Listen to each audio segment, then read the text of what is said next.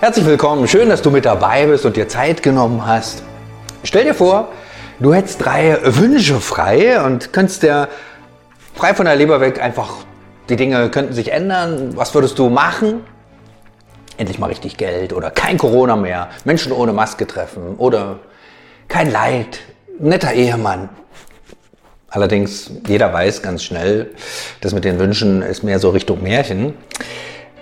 Aber hast du schon mal überlegt, was könnte sich Gott eigentlich wünschen? Wenn Gott paar Wünsche frei hat, was würde er machen? Globaler Frieden, endlich mal äh, alle Krieg beiseite legen, alle Menschen vertrauen ihm, alle Menschen glauben ihn, alle Menschen lieben ihn. Geht das so mit Fingerschnips und Zauberei? Nein. Genau das macht der Gott nicht, dass er einfach sozusagen befiehlt und dann klappt das schon, sondern Gott hat einen ganz anderen Weg und um den geht es heute.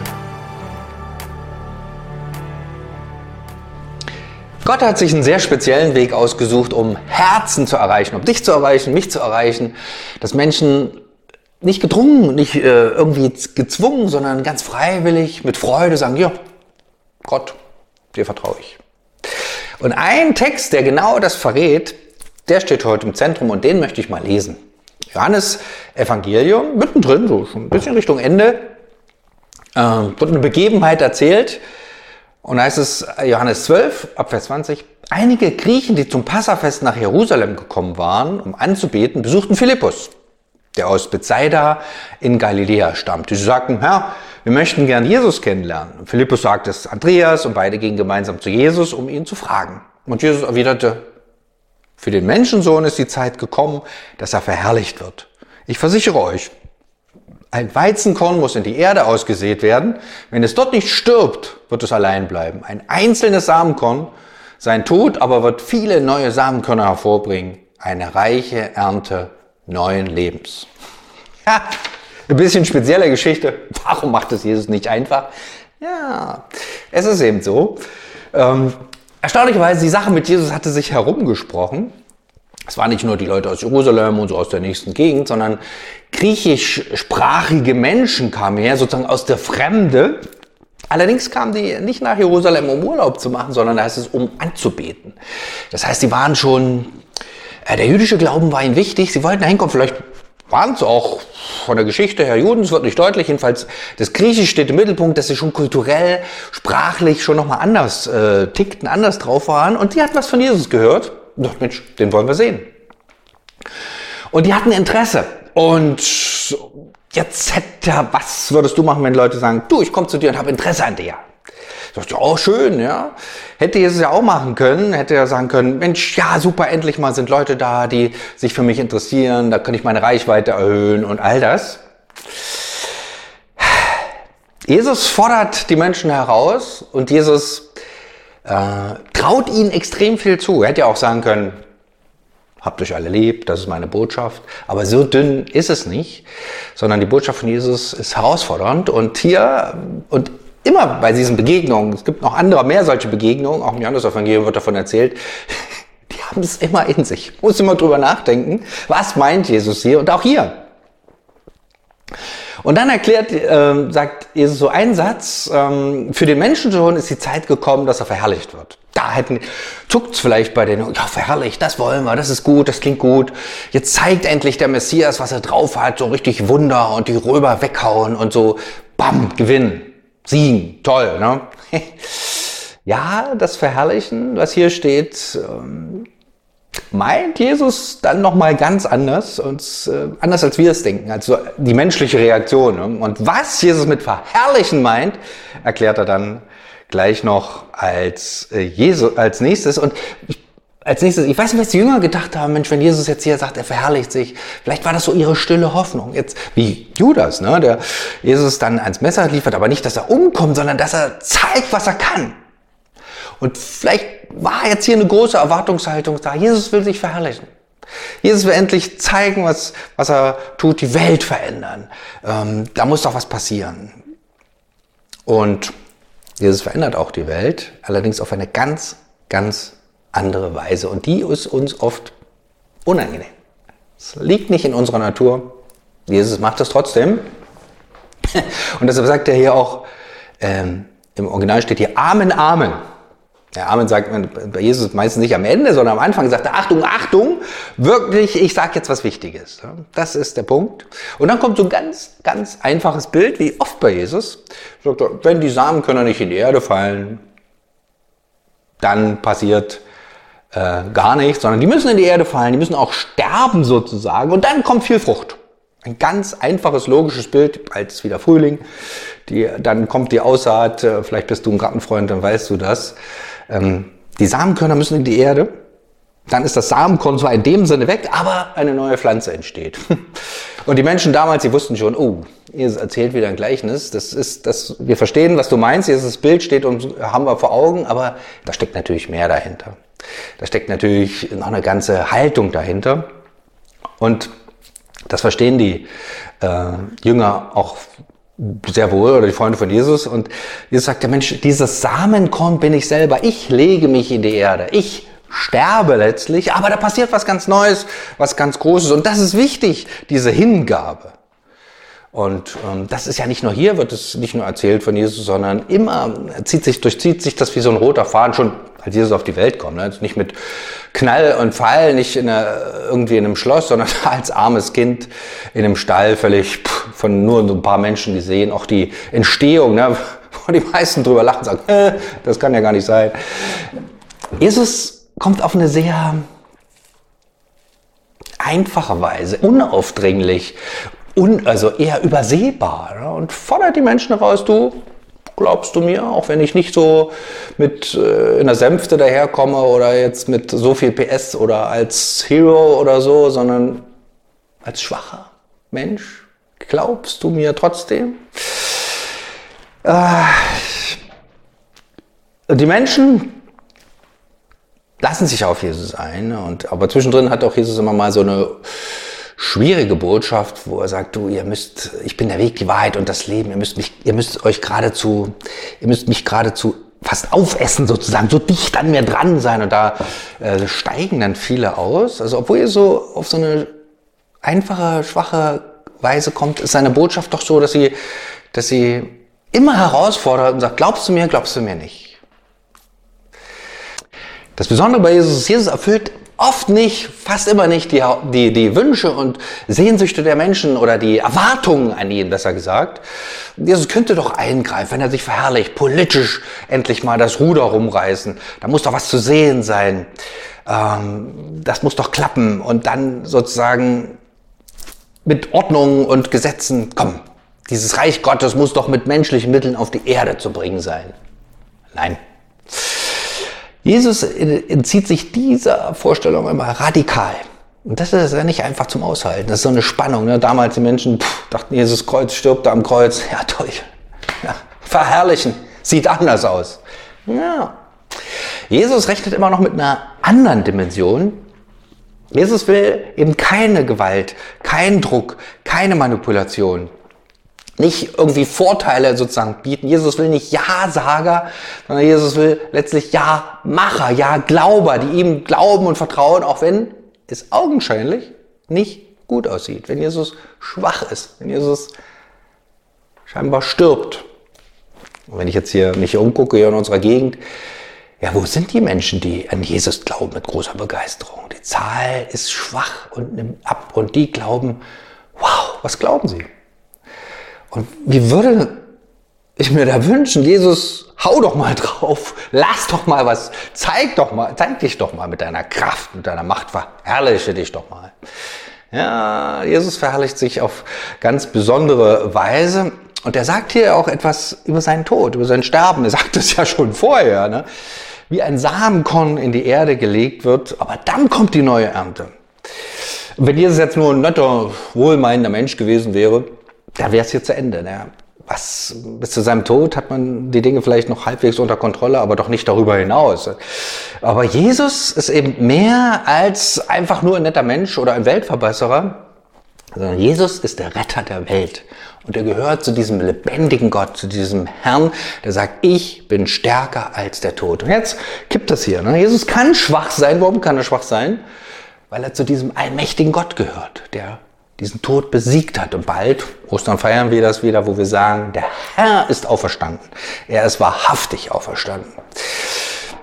Aber so erstmal wird das hier noch nicht sichtbar, sondern Jesus sucht oder ruft zum Vertrauen, ruft zum Glauben auch auf, wenn man erstmal nichts sieht, wenn das Samenkorn stirbt. Und da steckt auch noch eine andere Haltung drin. Äh, das Samenkorn stirbt nicht so, sondern Jesus gibt sich hin. Jesus verschenkt sich. Jesus opfert sich auf. Jesus, und das nicht äh, so, jetzt habe ich aber das für dich getan, jetzt musst du das für mich tun. Nee, sondern Jesus investiert sich in der Hoffnung, dass wir da andocken, dass wir glauben, dass wir Zuversicht gewinnen. Jesus kann sich verschenken und Jesus verschenkt sich.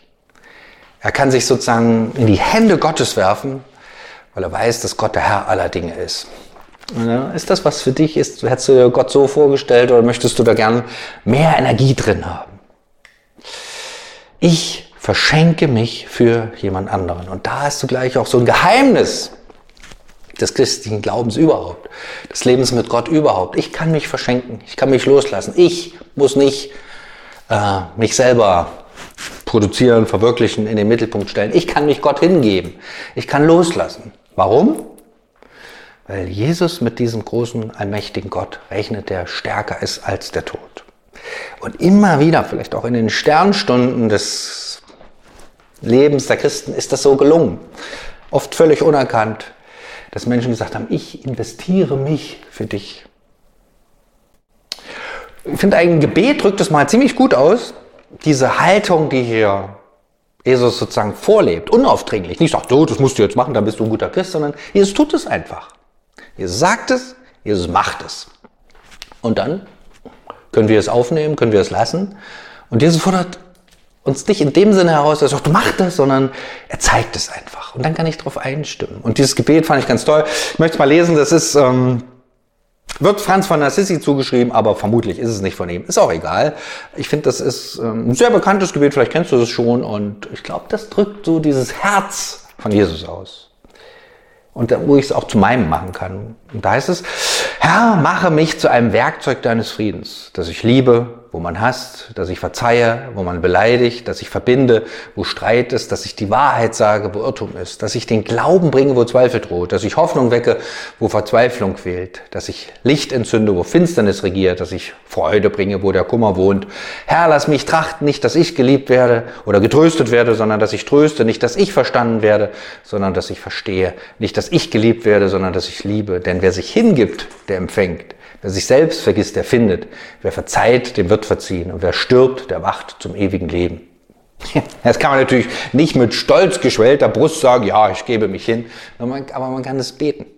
Man kann es sehr demütig beten, Herr, mach mich zum Werkzeug deines Friedens. Lass mich diesem Frieden nicht im Wege stehen, sondern Herr, ich möchte mit dabei sein und so auf deine Weise. Ich möchte mich, wie du dich verschenkt hast, auch verschenken. Und was wäre es für eine Gemeinde Gottes? Was wäre es für eine Kirche, die so dieses Herz hat? Herr, ich investiere mich hinein und lass los. Und rechne am Ende damit, dass Gott der Auferstanden ist. Aber ich kann loslassen, mich verschenken, muss nicht da mich festhalten, meinen Besitztümer wahren. Ja, leicht gesagt, aber schwer getan. Und vielleicht auch ein bisschen naiv, wenn man denkt, ja, wir reichen euch jetzt die Hände und dann wird das schon. Jesus ist dieses Vorbild. Er lebt so. Er ist dieses Samenkorn, was sich verschenkt. Und da muss man gar nichts sehen. Und dann steckt eben dieses große Geheimnis drin, dass Jesus sich sozusagen selbst investiert in mich und in dich und sagt, für dich gebe ich mein Leben, für dich sterbe ich. Und dann rechnet er mit diesem Gott, der das Leben schenkt, der stärker ist als der Tod. Und bei Jesus zeigt sich das auch. Er ist dann am Ende der Auferstandene. Er ist der Herr aller Dinge. Und seine Hingabe verschwindet nicht im Nichts, sondern er kann sich hingeben, weil er mit Gott rechnet. Und das finde ich ist ein großes Geheimnis. Hm. Die Jünger oder die Freunde von Jesus damals, sie standen ein bisschen hilflos da, als Jesus sich so sagt, ja komm, ich muss sterben, ich muss mich hingeben, ich hm, bin für euch da. Hm, das fanden die nicht so gut. Und ich glaube, immer wo das heute so passiert, wo Menschen sich investieren für Gott, für, diese, für dieses Reich Gottes ist das vielleicht gar nicht zu sehen, hängt nicht an der großen Glocke, ist nicht so medienwirksam. Aber ich glaube, es geht nicht anders. Wie sagt, wenn das Samenkorn nicht in die Erde fällt und stirbt, dann bleibt, sonst bleibt es allein. Klar kann ich mein Ding durchziehen, meine Sache machen, mich selber verwirklichen. Auch super, mach das. Ja. Aber dann entfaltet sich ja nicht dieses eine Wort. Aber ich kann sagen, ich investiere mich für Gott. Ich gebe mich Gott hin. Und dieser Gott, der sich für mich hingegeben hat, dem gebe ich mich auch hin. Schon zu kraus? Vielleicht. Jesus macht das. Und er sucht Menschen, die sich auf ihn einlassen, sagen, Jesus, ich will in dieses Geheimnis hineingehen. Du sollst zum Zuge kommen in meinem Leben. Ich verschenke mich für dich, was dir wichtig ist. Und ich glaube, dann bricht immer wieder auch dieses Reich Gottes auf, wenn Menschen sagen, du, ich denke nicht zuerst an mich, ich investiere mich Du, mein Geld gehört nicht nur mir, sondern ich investiere mich. Du, meine Gedanken und Worte und das, was ich tue, gehört nicht nur mir, sondern es gehört Gott und Gott investiert sich durch mich. Geht das so? Karfreitag war davon noch nichts zu sehen. Da sah alles schwach und elend und zum Zerbruch aus, vom Zerbruch aus. Und ich glaube, das muss man heute auch manchmal durchhalten, durchstehen, durchtragen, durch oder erleiden, erdulden, so wie Jesus aber in der Hoffnung, dass er am Ende siegt, weil er stärker ist als der Tod. So kann ich sagen, Jesus, ich gehöre dir. Ein großes Geheimnis des Glaubens. Gott ist nicht ein aufdringlicher Gott, sondern er sucht dich von ganzem Herzen er verschenkt sich. Einfache Sache und doch ein großes Ding, großes Geheimnis. Und dann bin ich gespannt, wenn dieser Auferstandene sich zeigt und sagt, doch, dieses Samenkorn, diese Hingabe, dieses Verschenken bringt große Frucht. Ich bin sehr gespannt, was dann in unseren Gemeinden, in unseren Beziehungen, in unserem Miteinander passiert, wenn Gott zum Zuge kommt und da ein neues Leben aufbricht. Vater im Himmel, es ist schon ein bisschen herausfordernd, was du, was Jesus hier zeigt. Wer sich hingibt, der empfängt. Das ist nicht so meine Denkweise, das ist gar nicht so einfach. Aber ich bitte dich, dass ähm, du uns so das aufs Herz legst, dass wir als Gemeinde nicht auftrumpfen, sondern uns verschenken, uns hingeben, uns investieren und auch zugleich damit rechnen, dass du ein